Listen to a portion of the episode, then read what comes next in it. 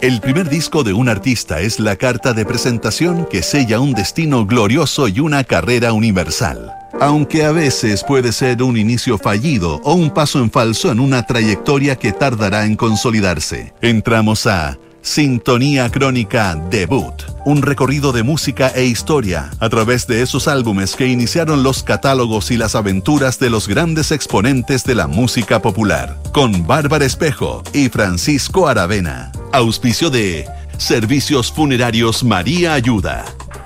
Duna. Sonidos de tu mundo. En el programa de hoy revisaremos el debut de Sparks. Estás en sintonía crónica debut en Duna. Sparks pasará a la historia como la banda más influyente pero menos conocida de todos los tiempos. El dúo de los hermanos Russell y Ron Mile trascendió estilos y épocas con un toque teatral y un derroche de creatividad que nunca fue de la mano con el éxito comercial. Su estreno discográfico, producido por Todd Rundgren, tuvo que ser relanzado y encontró mejor acogida en Europa que en su natal Estados Unidos. El debut de Sparks en nuestra crónica de hoy.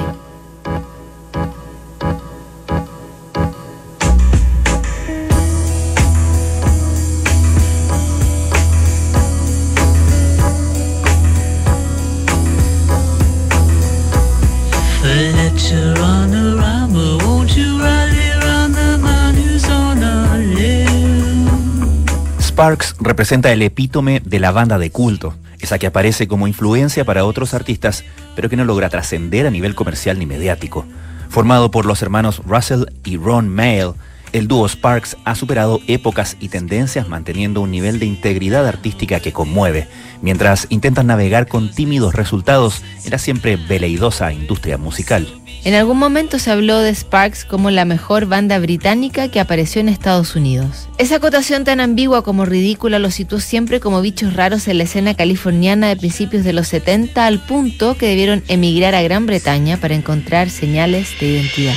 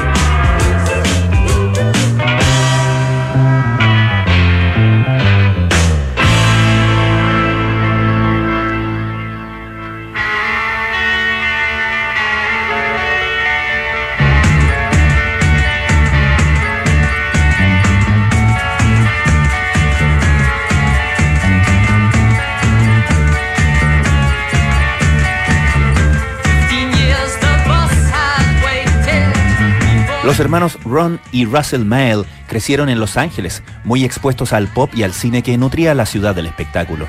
A fines de los 60, ambos volcaron sus intereses audiovisuales al ingresar a UCLA. Mientras Russell optó por teatro y cine, Ron agregó cine y diseño gráfico a la ecuación. Pero la música estadounidense no parecía colmar los paladares de los hermanos Mael, que tenían la vista y los oídos puestos al otro lado del Atlántico. La discografía que adoraban Russell y Ron incluía dioses del mod como The Who y The Kings, además de un toque de psicodelia con los primeros trabajos de Pink Floyd en la era de Sid Barrett. También seguían con interés la escena folk rock que había germinado en los cerros de Los Ángeles y esa verdadera marmita de estilos terminó por permear sus primeras composiciones bastante eclécticas y al borde de lo inclasificable.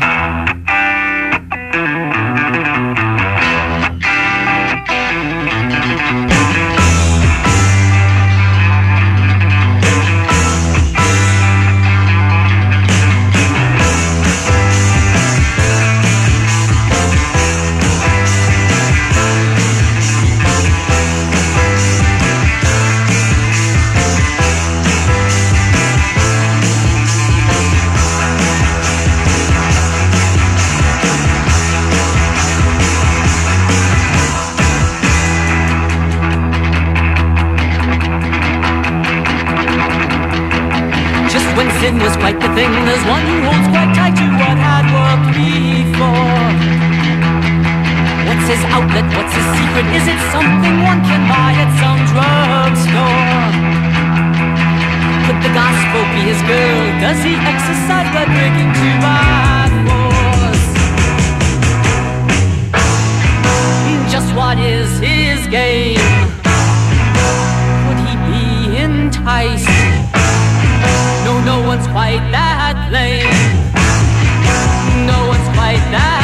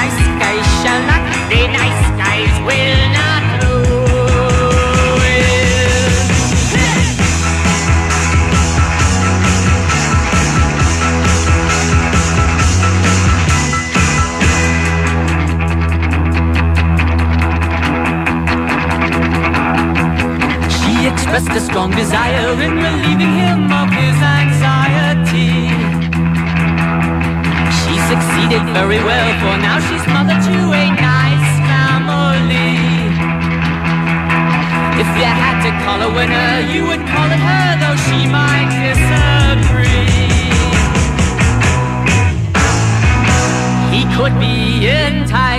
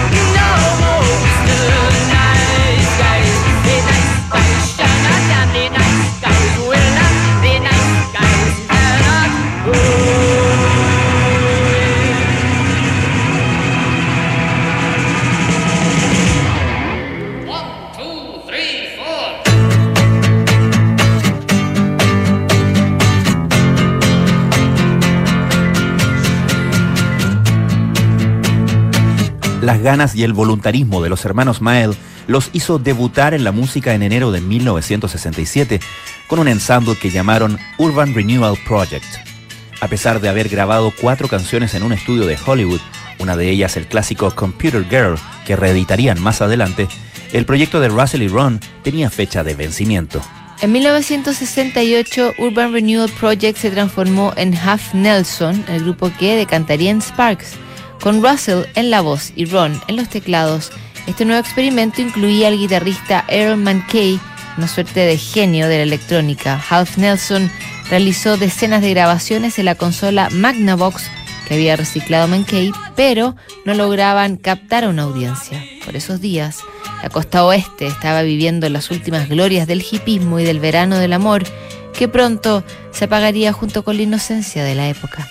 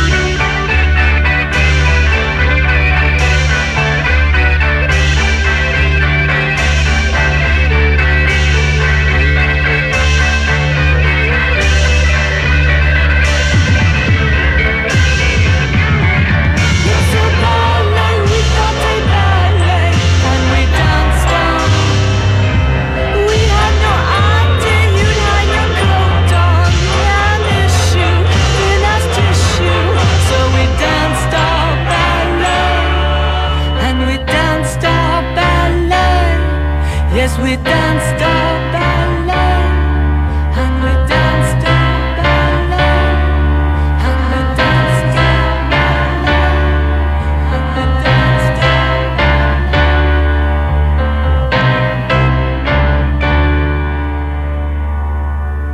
Hey Lisa, they're having a big party down at the Aleo pool tonight. Ooh, let's do it.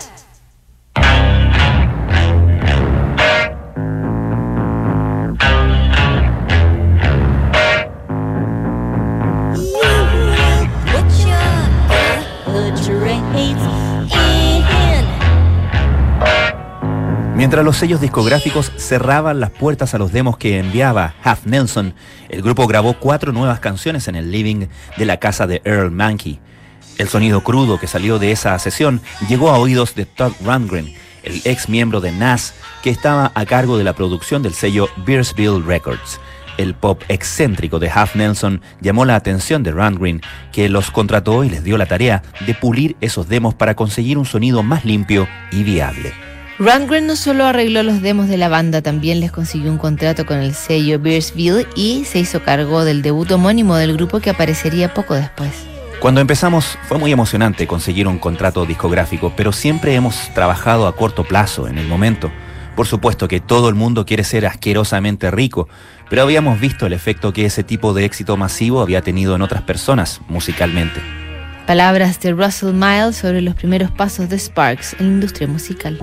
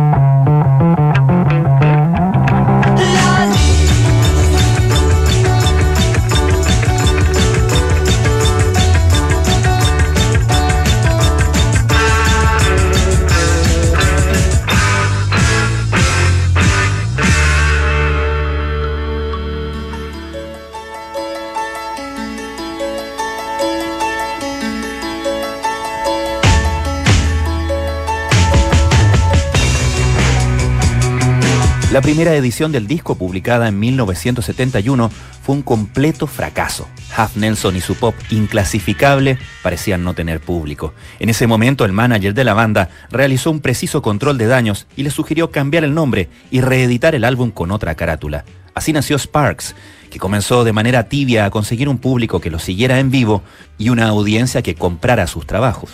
El álbum homónimo de Sparks fue relanzado en julio de 1972 y encontró una buena recepción de su sencillo Wonder Girl en los rankings locales.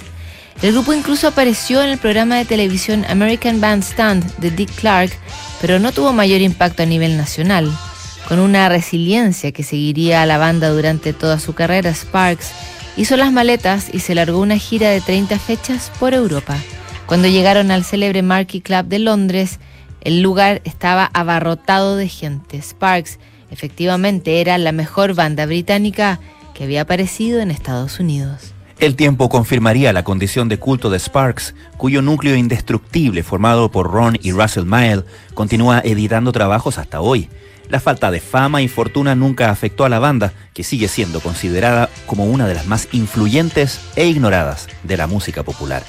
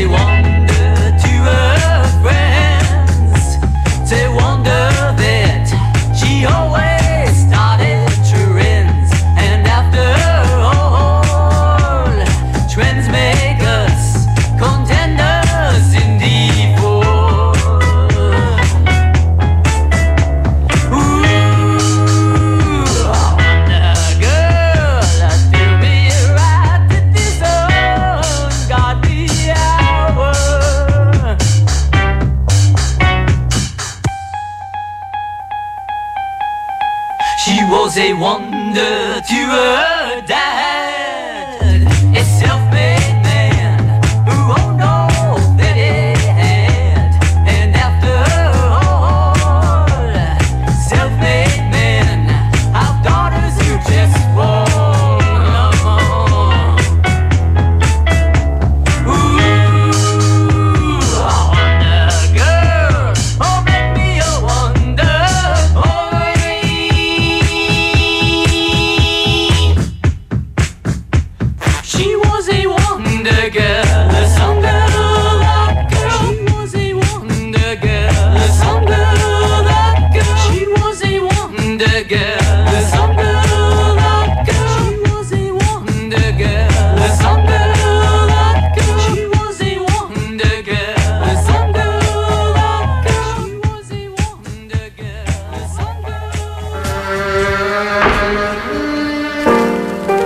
crónica de hoy revisamos el debut de Sparks. En el próximo programa, el debut de Oasis.